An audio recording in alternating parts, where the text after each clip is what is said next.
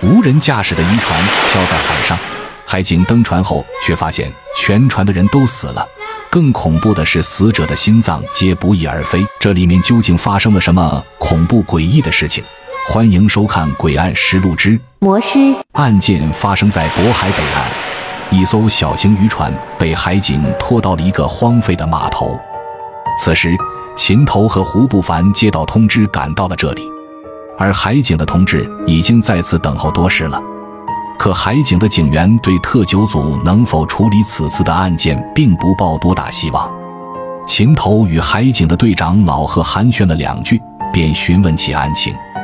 老贺看向码头方向停靠着的一艘渔船，叹了口气，缓缓道出了事情的经过。原来，这艘渔船被渔民发现在海上漂了三四天。而且是无人驾驶的状态，便报了警。随后，海警将渔船拖到了这里。可当海警登船后，却发现渔船上的人竟然全都死了，死状还极其恐怖。随后，老贺吩咐手下的警员小张带着秦头和胡不凡登船查看现场。登船时，小张不时地提醒秦头两人做好心理准备。很快，他们便看到了位于船头的第一具尸体。只见船头的甲板上躺着一具男性的尸体，胸口位置有一个黑黑的血洞。秦头和胡不凡仔细检查了下尸体，发现男尸的心脏竟然不翼而飞了，而伤口像是某种动物的爪子造成的。这时，小张又招呼秦头两人到船舱看另外的尸体，一边不忘提醒两人更要做好心理准备。舱门刚被打开，一股浓重的血腥味和腐臭味便扑鼻而来。随后，秦头两人便看见船舱里那恐怖血腥的一幕。只见狭小的船舱里，四具男性的尸体横七竖八地躺在那里。四具尸体胸口的位置同样都有个黑黑的血洞，显然都被掏空了心脏。可究竟是什么东西能够轻而易举地制服这渔船上年轻力壮的船员呢？而其中的一具尸体则更加恐怖，除了心脏被掏空。脑子和身体几乎都被严重的啃食过。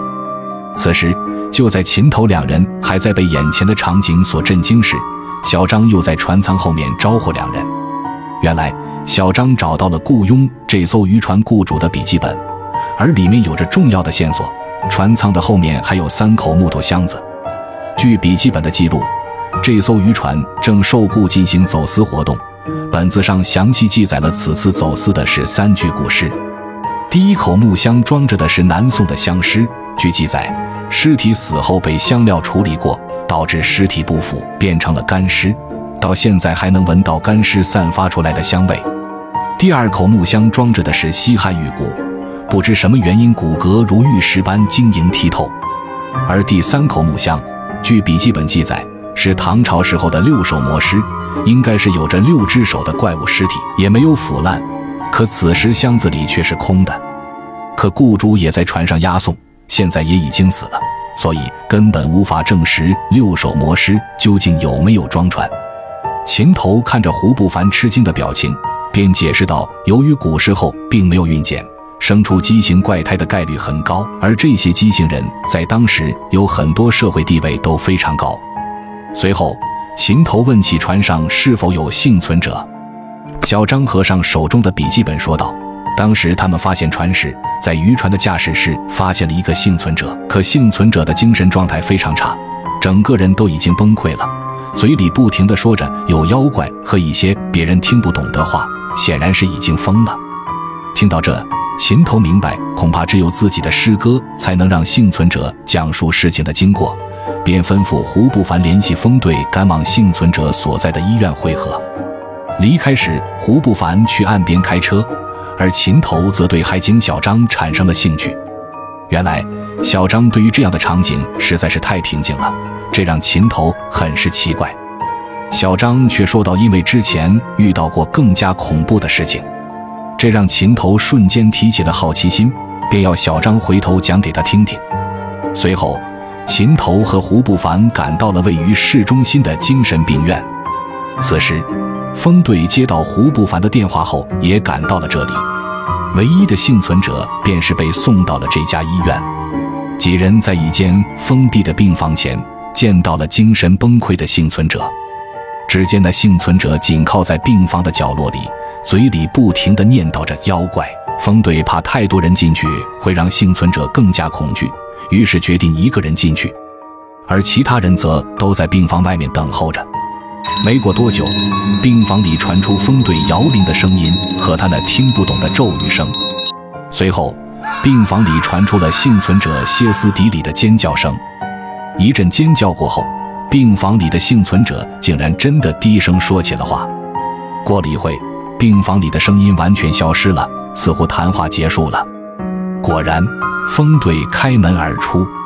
风队告诉众人，他已经知道了事情的经过，可幸存者估计后半辈子都无法从恐惧中走出来了。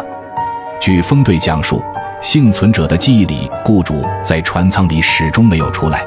所以，一个船员便进去看他是不是出了什么事。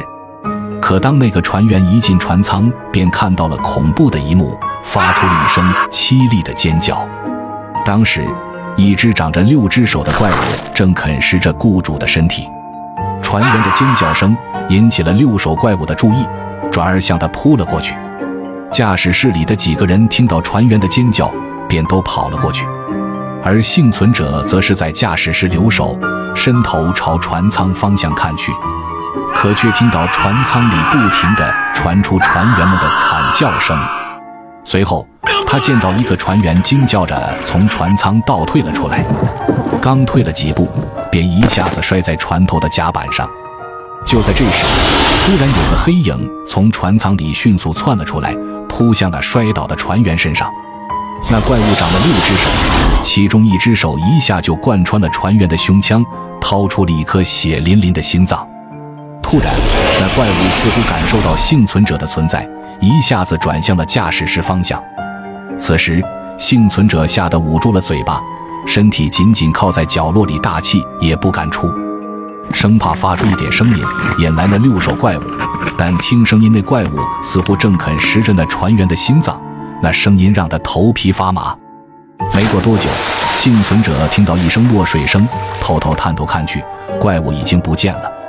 据风队分析，那六手怪物并不能分辨船上和水里的方向，应该是掉进了海里。几人明白这起案件，注定又是一起无法公开的案件了。